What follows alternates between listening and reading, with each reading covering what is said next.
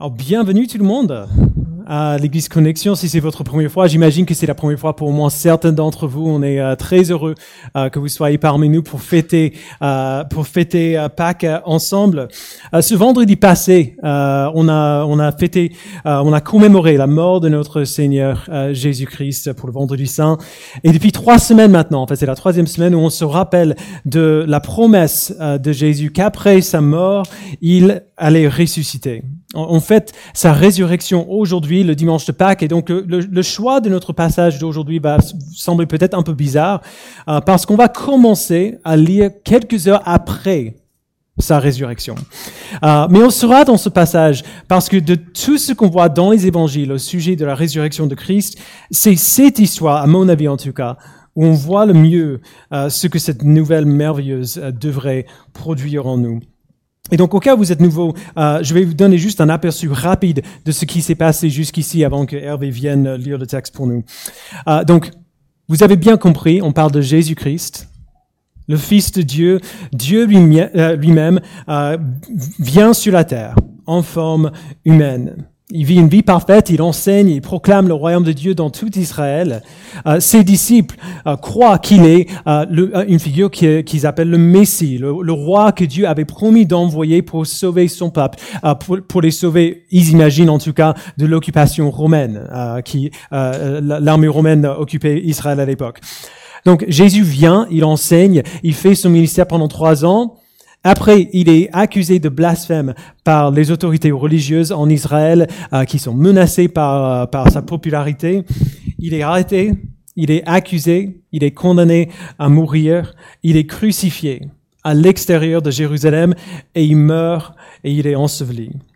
Ses disciples sont pour le coup euh, rassemblés totalement dans la confusion, comme on a vu tout à l'heure, parce que leur Messie, le, le, roi promis par Dieu, il est mort. Et donc, forcément, s'il est mort, il ne peut pas être qui il prétendait être.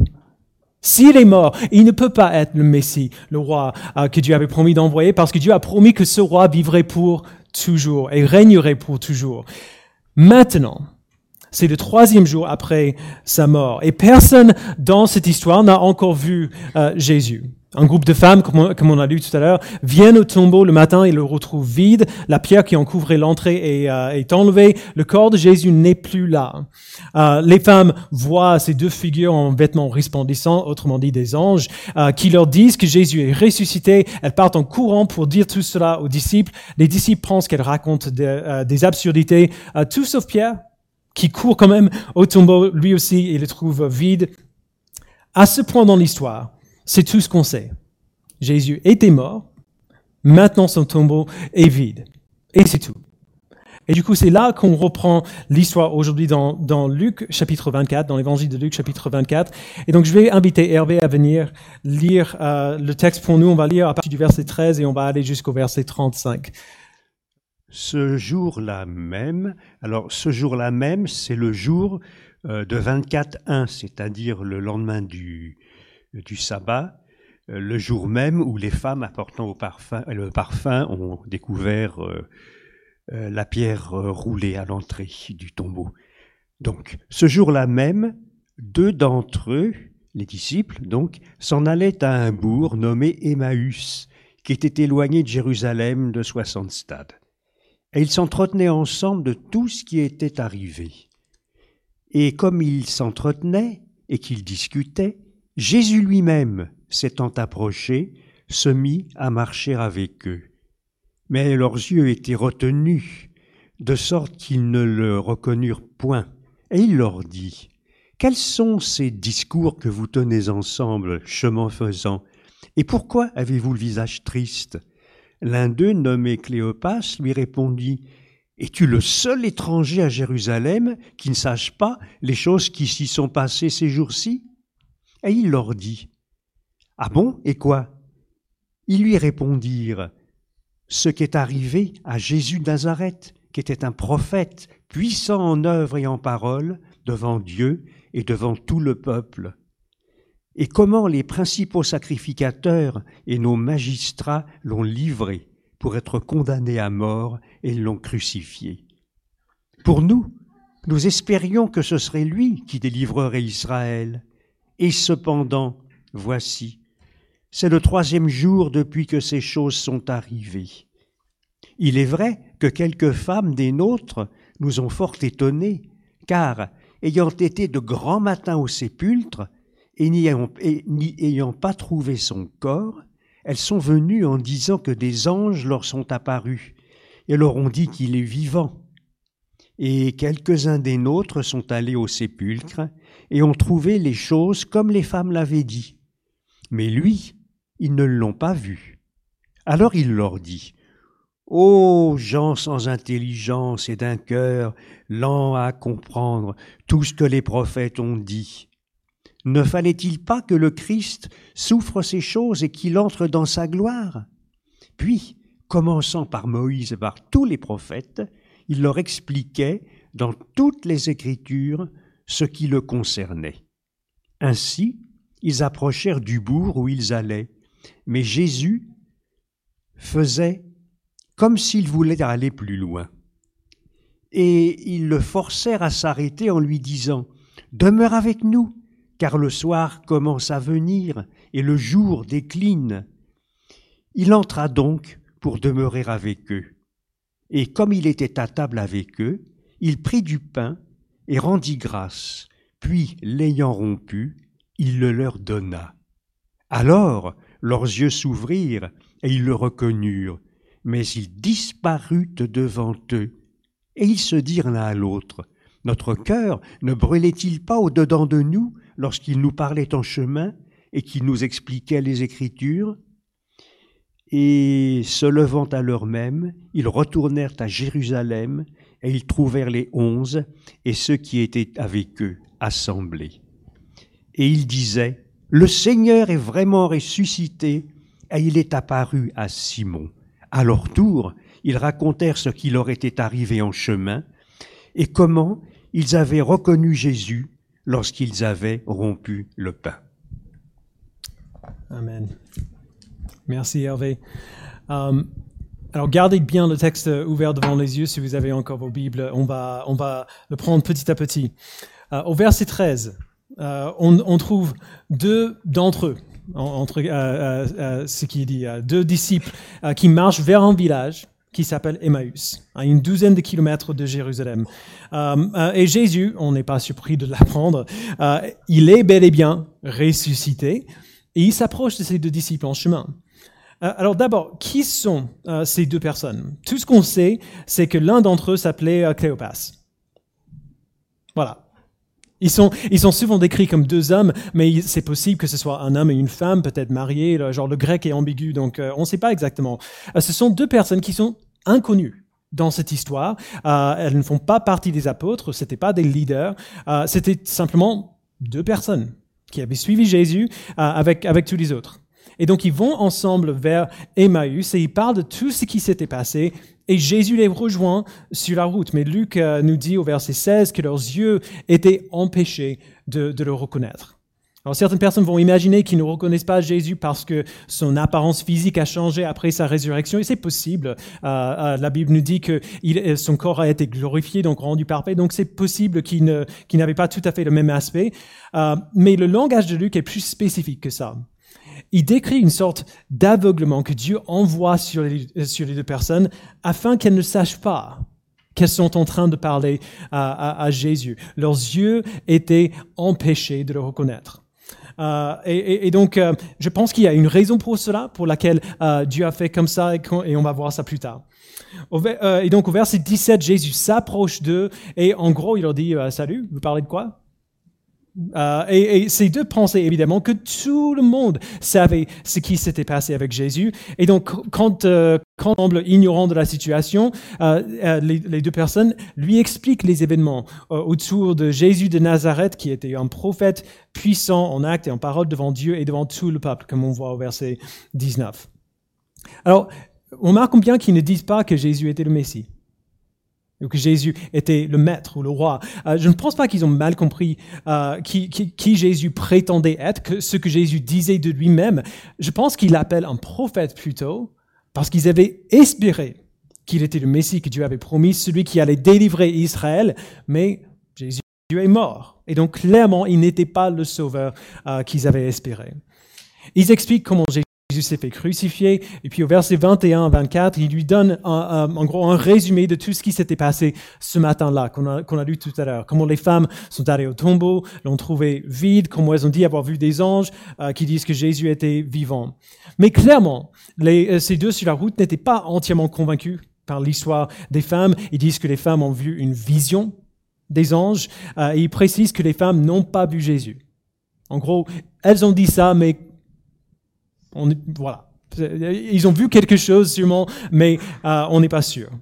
Et c'est là où on arrive au cœur du passage auquel on va revenir plus d'une fois euh, ce matin.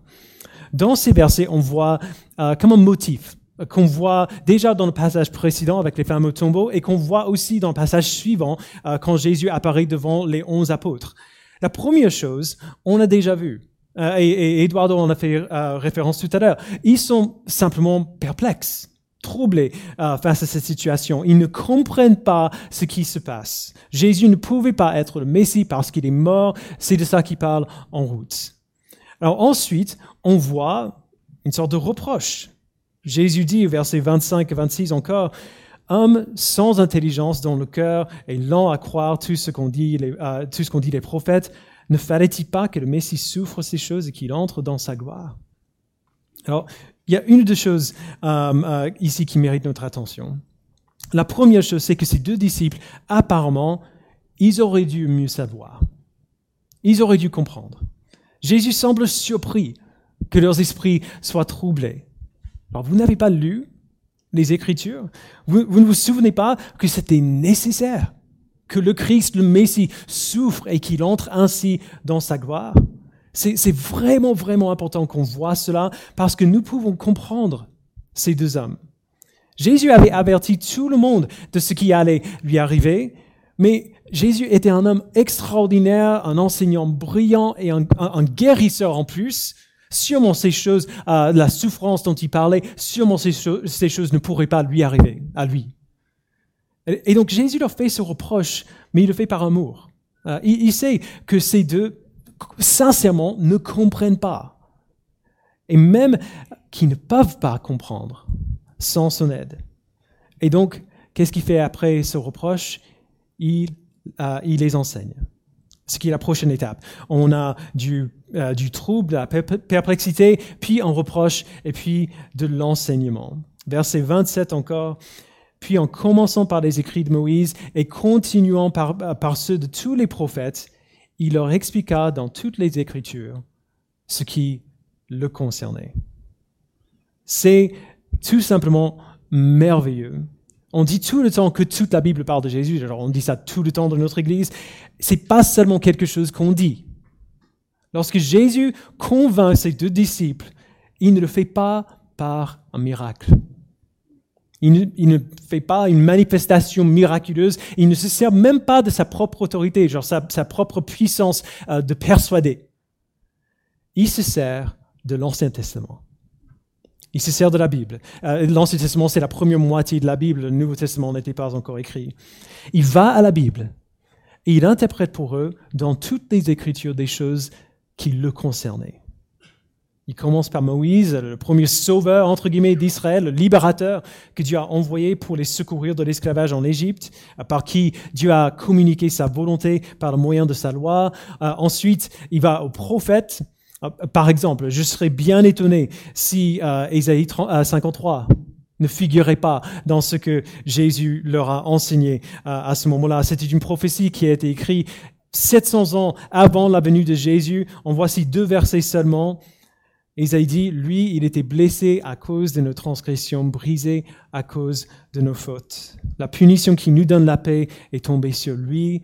C'est par ses blessures que nous sommes guéris. Nous étions tous comme des brebis égarées, chacun suivait sa propre voie, et l'Éternel a fait retomber sur lui nos fautes à nous tous. 700 ans avant la venue de Jésus, tout ce qu'il allait faire était déjà décrit. Toute l'Écriture raconte l'histoire de Jésus-Christ. Tout l'Ancien Testament raconte son histoire, soit en anticipant explicitement sa venue, soit en racontant l'histoire qui, trouverait son accomplissement en lui. Quand Jésus veut les convaincre de ce qu'il est venu faire et que ce n'était pas une erreur, que ce n'était pas, euh, pas une défaite, que ce n'était pas un problème, que les choses devaient se passer comme ça, quand il, quand il veut les convaincre de tout cela, il se sert de la Bible pour le faire. Pas de miracle, pas d'une manifestation incroyable de puissance. Il amène ces deux à travers le récit de la Bible, leur montre comment à chaque étape l'Écriture pointait le doigt vers lui. Souvenons-nous encore qu'à ce moment dans l'histoire, les disciples ne savent pas que c'est Jésus qui leur parle. Ils pensent que c'est juste un homme sur la route. Alors qu'est-ce qui se passe ensuite? Les deux disciples l'invitent de venir euh, manger euh, avec eux. Euh, ça, cela respecte les normes juives, sociales de l'époque, mais il n'y a pas que ça dans leur invitation. Imaginez ces deux, ces deux personnes, elles avaient vu tous leurs espoirs détruits euh, leurs, espoirs que Jésus était euh, le Messie. Et là, ils voient pour la première fois que ce n'était pas un accident. Genre que la Bible avait dit tout ce temps que ça devait passer, se passer comme ça. Imaginez ce que ça a dû faire pour eux, de réaliser que tout ce qu'ils avaient vu arriver à Jésus avait été prédit exactement comme cela s'est passé. Du coup, si c'est vrai, est-ce que c'est possible que l'histoire des femmes au tombeau soit vraie? Est-ce que c'est possible euh, vraiment que, Christ soit vraiment ressuscité? Il l'invite à manger parce qu'ils veulent en savoir plus. Genre, continuons cette discussion. Vous avez déjà eu une discussion comme ça où, euh, où c'est juste tellement passionnant que vous avez envie de rester à table pendant, pendant trois heures. Voilà ce qui se passe ici. Donc Jésus vient et à la fin du repas, on voit la chose la plus extraordinaire. Verset 30, pendant qu'il était à table avec eux, il prit le pain et après avoir prononcé la prière de bénédiction, il le rompit et le leur donna. Alors, leurs yeux s'ouvrirent et ils le reconnurent, mais il disparaît de devant eux. Alors, au, risque de dire ce qui est évident, prenez un instant pour imaginer ce moment. Votre Messie est mort, vos espoirs sont détruits, et puis quelqu'un arrive, quelqu'un que vous ne connaissez pas, mais qui est clairement un génie, en ce qui concerne les Écritures saintes. Et alors qu'il vous parle, vous commencez à réaliser petit à petit que peut-être que vous vous étiez trompé. Peut-être que vos espoirs ne sont pas détruits après tout. C'est ainsi que ça devait se passer. Euh, ce, qui semblait être une défaite ne l'était pas du tout, bien au contraire. Et puis, alors que vous êtes en train de, de planer sur ces réflexions incroyables, vous réalisez que le gars avec qui vous parlez depuis des heures, c'est Jésus que c'est lui. Et puis, il disparaît. Je, lis un peu entre les lignes ici, mais j'ai du mal à ne pas imaginer Jésus leur faire un petit clin d'œil avant de disparaître. Euh, mais c'est là où on, voit le dernier élément. On a de la perplexité, on a un reproche, on a de l'enseignement, et enfin, on voit leur réaction à eux. Qu'est-ce que vous feriez à ce moment-là? La plupart d'entre nous, euh, on se tournerait l'un vers l'autre, on dit, c'était lui Genre, on, on crierait, c'était lui tout ce temps, c'est incroyable, t'as pas vu, il nous a donné le pain, on a reconnu que c'était lui, et puis il est disparu, mais qu'est-ce qui vient ah, On n'a plus de mots. C'est ce que moi je ferais. Euh, mais ce n'est pas ce que ces deux personnes se disent. Verset 32. Ils se dirent l'un à l'autre, Notre cœur ne brûlait-il pas en nous lorsqu'il nous parlait en chemin et nous expliquait les Écritures. C'est le verset le plus incroyable de tout ce passage. La partie la plus extraordinaire de cet échange qu'ils ont eu avec Jésus pour ces deux disciples n'était pas quand ils ont pris le pain et, et réalisé que c'était Jésus avec eux. Le moment le plus extraordinaire n'était pas le moment où Jésus disparaît devant leurs yeux. Une fois qu'ils sont de nouveau seuls, ce n'est pas de ça qu'ils parlent, ils parlent de ce que Jésus leur avait enseigné. Notre cœur ne brûlait-il pas en nous lorsqu'il nous, nous expliquait les Écritures? C'est pour ça, je pense, que Dieu ne les a pas permis de voir qui parlait à Jésus tout ce temps, avant ce moment. Je pense que Dieu voulait laisser les Écritures convaincre ses disciples plutôt que la résurrection. Autrement dit, avant même d'avoir reconnu Jésus, avant, même euh, d'avoir eu la preuve que la résurrection s'était réellement passée, ils avaient déjà tout ce qu'il leur fallait pour être convaincus que c'était vrai. Que Jésus était vraiment ressuscité. Le témoignage de l'Écriture seule a confirmé leurs espoirs. Ils avaient tout ce qu'il leur fallait pour faire de, des croyants pleins, euh, et entiers avant qu'ils aient vu Jésus pour qui il était. Le fait de voir que c'était lui, le fait de le voir euh, disparaître comme ça, ça c'était la souris sur le gâteau. Les Écritures seules ont suffi. Et c'est peut-être ça la chose la plus importante à noter aujourd'hui. La, résurrection de Jésus-Christ, genre il y a une raison pour laquelle euh, on fait quelque chose d'exceptionnel ce jour-ci. La résurrection de Christ, euh, c'est l'événement le plus incroyable, le plus gigantesque de toute l'histoire humaine. Jésus est allé à la croix, non pas finalement pour libérer euh, Israël de l'occupation romaine, mais pour délivrer tout son peuple de leur péché. Quand on parle du péché dans l'Église, on parle de notre, notre instinct naturel à nous rebeller contre Dieu. Nous l'avons tous, nous nous le faisons tous. Jésus est allé à la croix pour prendre cette rébellion, ce péché sur lui-même pour prendre notre place devant Dieu, pour souffrir la punition que nous méritons, afin que nous n'ayons pas à la subir, et pour nous donner en échange la vie parfaite et sans péché qu'il avait vécue. En gros, il prend notre place et on prend la sienne.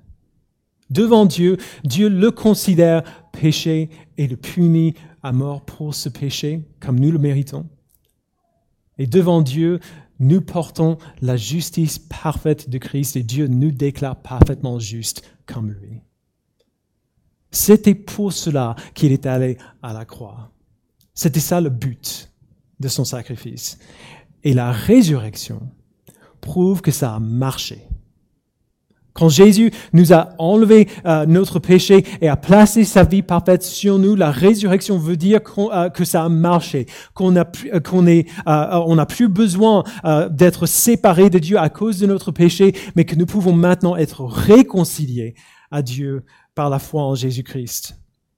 Comme Jean a écrit dans Jean 3,16, un verset bien connu, Dieu a tant aimé le monde qu'il a donné son Fils unique afin que quiconque croit en lui ne périsse pas, mais est la vie éternelle. C'est la nouvelle la plus incroyable de tous les temps. Et nous ne la croyons pas. Et qu'est-ce qu'on dit pour justifier notre incrédulité, le fait qu'on ne croit pas On dit bah, c'est quand même impossible. Un homme qui est mort pendant trois jours, il ne ressuscite pas. Si je pouvais voir, Jésus, genre physiquement présent ici, vivant devant nous. Euh, si je pouvais voir un miracle qui, prouve, euh, qui prouvait la résurrection, alors peut-être à ce moment-là je le croirais. On ne croit pas, on imagine, parce qu'on veut des preuves. Mais ça ne marche pas comme ça. J'aime bien euh, aller sur YouTube pour regarder les tours de magie. Je sais. mais, mais je ne suis jamais convaincu que c'est de la vraie magie. Je sais, comme tout le monde, euh, qu'il y a un truc, ou alors qu'ils utilisent des effets spéciaux. J'adore faire ça, j'adore regarder ces choses, mais je ne pense quand même pas qu'il s'agit de la vraie sorcellerie. Notre réaction quand on voit quelque chose qui semble impossible, c'est presque toujours de dire il y a un truc. Non, ça c'est pas possible, il y a un truc. Et c'est ce qu'on voit dans les évangiles, bien avant YouTube.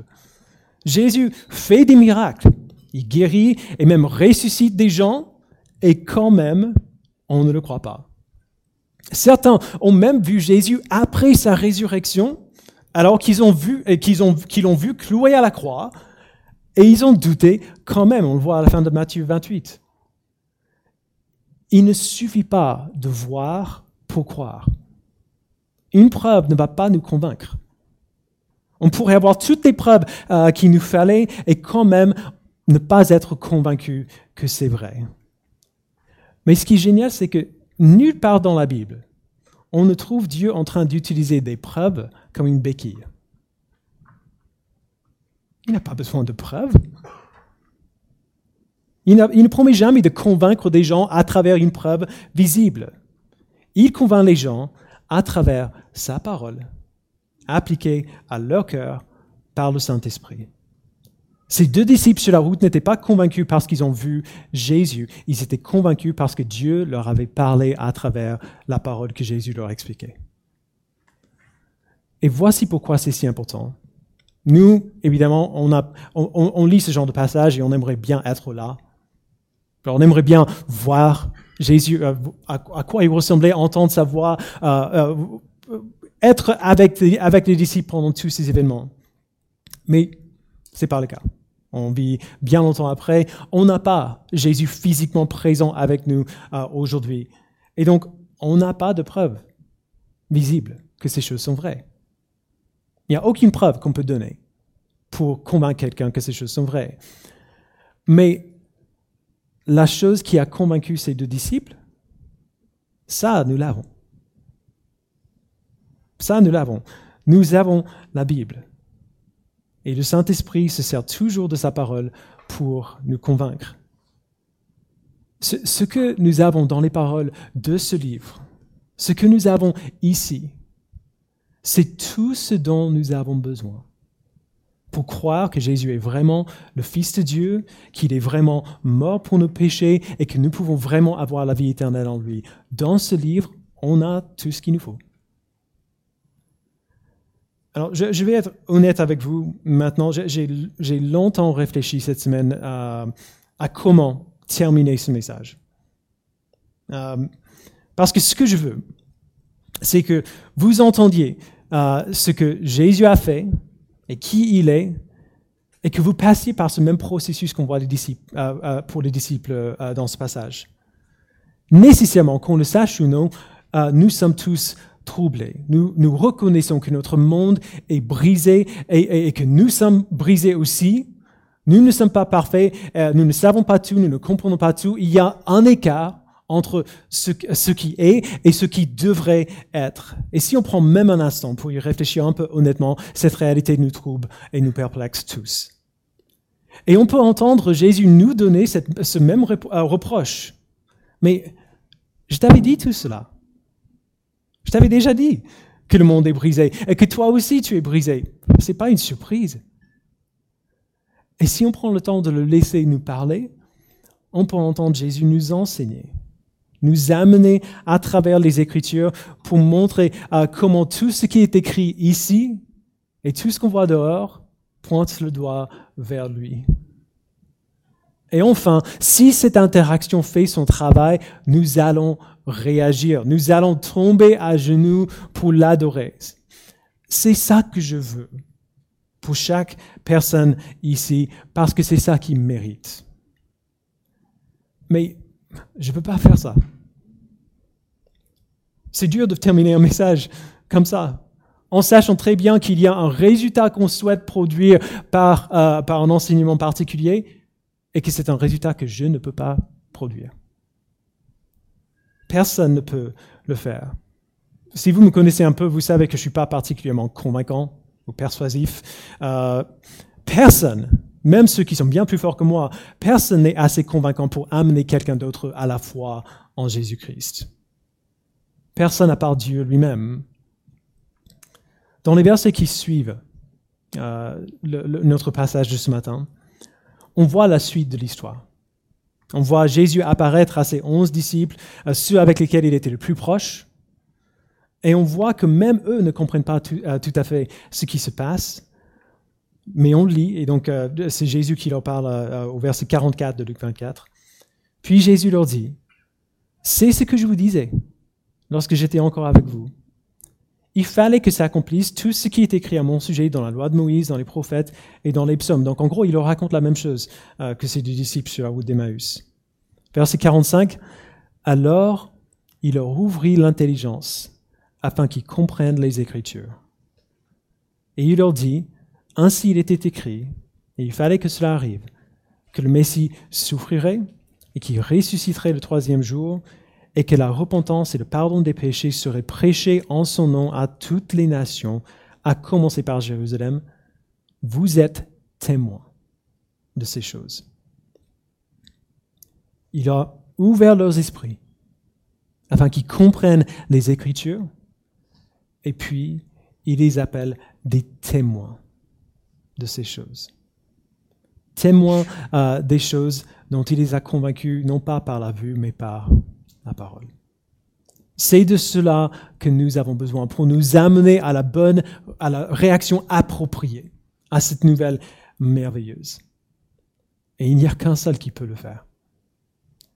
Et donc, tout ce que je peux faire, c'est vous inviter à prier. Si vous n'êtes pas convaincu, demandez à Dieu de vous convaincre. Euh, c'est aussi simple que de parler. Même dans votre tête, il est là, il vous entend. Demandez à Dieu de vous convaincre. Si vous êtes convaincu, mais vous vous trouvez indifférent à ces choses, demandez à Dieu de vous amener à une compréhension renouvelée de ces choses, que vous puissiez dire, comme ces deux disciples, notre cœur ne brûlait-il pas en nous lorsqu'il nous enseignait les Écritures? Et si votre cœur brûle comme ça, si euh, vous êtes émerveillé par ces choses, alors venez à lui et mettez-vous à le louer, à lui remercier d'avoir fait cela en vous parce qu'il est le seul qui en est capable. On va prier euh, et après on va se lever pour chanter de nouveau avant de, de prendre la scène. Prions. Père, c'est frustrant de, de savoir que je ne suis pas capable de produire le résultat que je veux. Que je ne pourrai pas dire ce qu'il faut pour convaincre qui que ce soit. C'est frustrant parce que je suis bête. Parce que je n'ai pas besoin d'être capable de convaincre qui que ce soit. C'est toi qui t'en charges et tu t'en charges beaucoup mieux que je pourrais faire.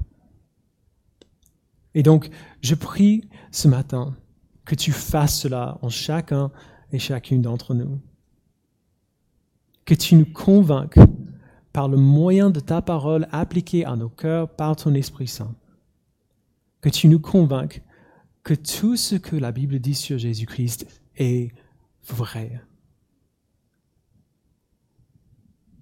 Qu'il est venu, qu'il a vécu la vie parfaite et sans péché que nous aurions dû vivre, qu'il a pris nos péchés sur lui-même et qu'il a subi la punition que nous méritons. Et qu'à sa résurrection, il a prouvé et appliqué sa vie et sa mort à notre vie.